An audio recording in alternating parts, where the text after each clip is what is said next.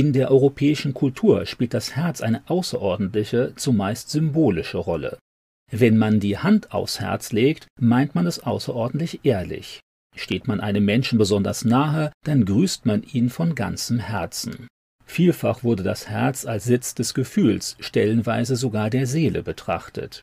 Eine ganz besondere Rolle spielt das Herz, wenn sich ein Mensch verliebt. Tatsächlich schlägt es in der damit verbundenen Aufregung deutlich schneller. Rote Herzen sind in Europa das Symbol für Liebe und Verliebtsein. Aufgrund dieser Tradition sah man im Stillstand des Herzens lange den Todeszeitpunkt und war gegenüber einer Herztransplantation wesentlich distanzierter als bei einer Übertragung der Leber, auch wenn beide Organe äußerst wichtig zum Überleben sind. In der Bibel wird der hebräische bzw. griechische Begriff für Herz auch mit Verstand, Sinn, Gesinnung, Mut und Aufmerksamkeit übersetzt. Fast immer geht es um etwas Geistiges, Mentales, selten um etwas Materielles oder um das Organ mit gleichem Namen, ähnlich wie bei dem biblischen, auf den Menschen bezogenen Begriff Fleisch. In der biblischen Beschreibung des Menschen spielt das Herz eine wichtige Rolle. Das Herz ist eine Art Persönlichkeitskern. Manchmal wird auch vom Wesen, dem Charakter oder der Vernunft eines Menschen als von seinem Herzen gesprochen. Die von König Salomo erbetene und von Gott geschenkte Weisheit wird dann beispielsweise im Herzen lokalisiert. Vergleiche 1. Könige 3, Vers 12. Heute werden Verstand und Persönlichkeit anatomisch eher mit dem Gehirn in Verbindung gebracht, das in der Bibel fast nie erwähnt wird. Das biblische Herz sollte nicht schnell mit dem entsprechenden Organ verwechselt werden, wie das beispielsweise bei Reinhard Hörtler andauernd geschieht. Menschen mit einem transplantierten Herzen haben, bis auf kleine Veränderungen, noch immer dieselben Erinnerungen und dasselbe Wesen wie vorher. Wenn hingegen das Gehirn aussetzt, dann ist von der Persönlichkeit und auch von der Geistlichkeit eines Menschen nichts mehr zu erkennen. Die Seele eines Menschen und sein biblisches Herz lassen sich anatomisch an kein materielles Organ binden, wie Hörtler das gerne tut.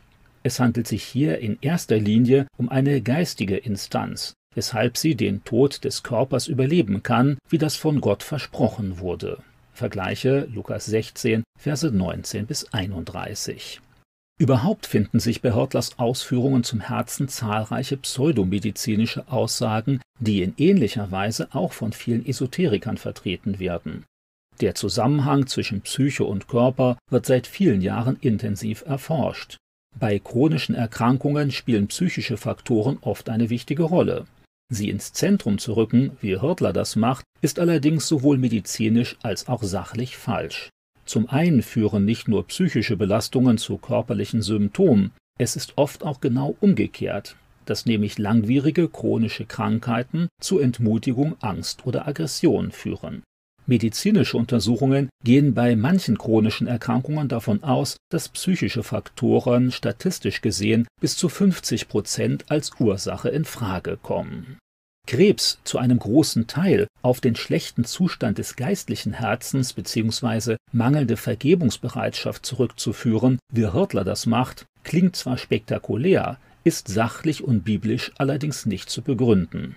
In der Bibel werden sehr verschiedene Ursachen für Krankheiten genannt, von eigener Sünde über den Verfall einer vergänglichen Welt oder die Pädagogik Gottes bis hin zu einem Angriff des Satan. Es ist medizinisch mehrfach nachgewiesen, dass Krebs in erster Linie auf Vererbung, chemische und physische Einflüsse sowie radioaktive Strahlung zurückgeht. Es ist doch seltsam, dass viele Menschen um das Atomkraftwerk Tschernobyl an Krebs gestorben sind.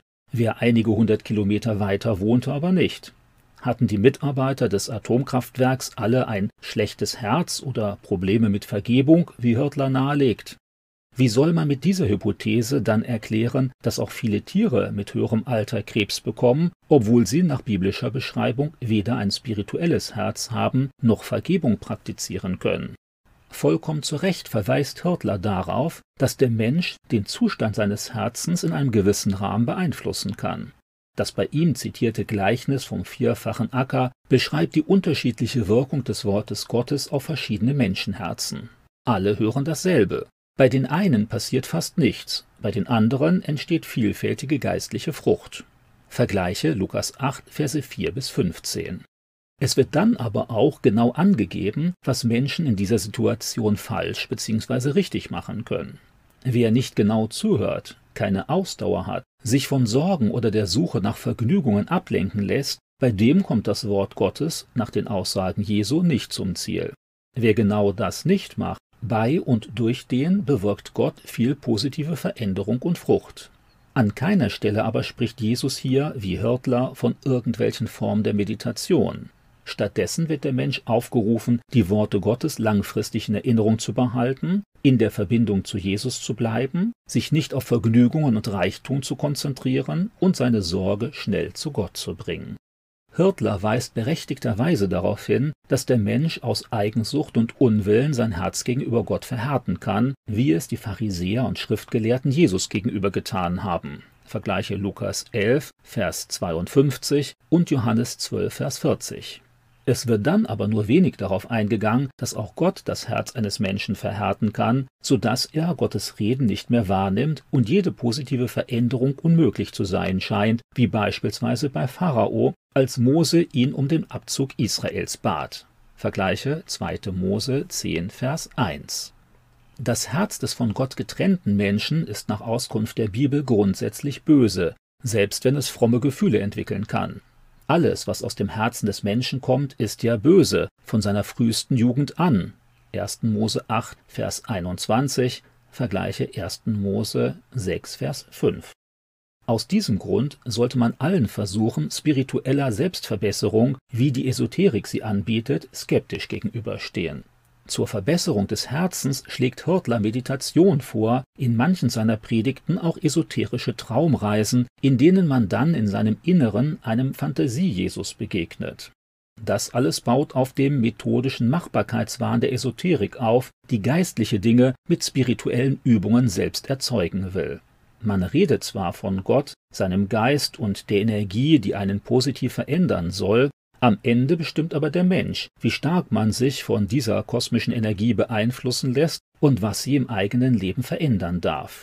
Aus biblischer Sicht fehlt hier das Entscheidende, nämlich die Auslieferung des von Sünde gekennzeichneten Eigenwillens an Gott und die Bereitschaft, das aus Gottes Hand zu nehmen, was er für ein vorgesehen hat. Stattdessen drängt man Gott dazu, das eigene Leben so glücklich, gesund und abwechslungsreich zu gestalten, wie man das für sich selbst gerne hätte. An dieser Stelle wird Gott zum geistlichen Dienstleister für den Menschen. Man meint Gott mit bestimmten Methoden zum Handeln im eigenen Sinne drängen zu können, bei Hörtler durch bestimmte Formen der Meditation. Christen können ihr Herz aber nicht selbst programmieren oder optimieren, wie Hörtler und andere esoterische Lehrer es vorschlagen.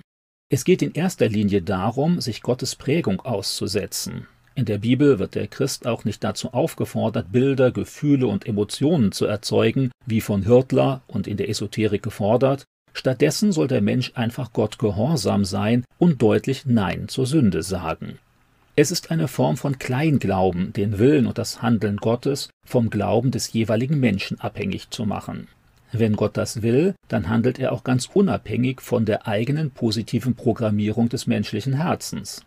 Das sehen wir beispielsweise bei der Bekehrung des Saulus, der Gott gegenüber vollkommen verhärtet und sogar an der Tötung von Christen beteiligt war. Trotzdem handelt Gott mit ihm nach seinem Willen, lässt ihn Wunder und seine Gegenwart erleben, um ihn ganz grundlegend zu verändern. Esoterik fokussiert auf die spirituellen Methoden des Menschen, um geistliche Ziele zu erreichen.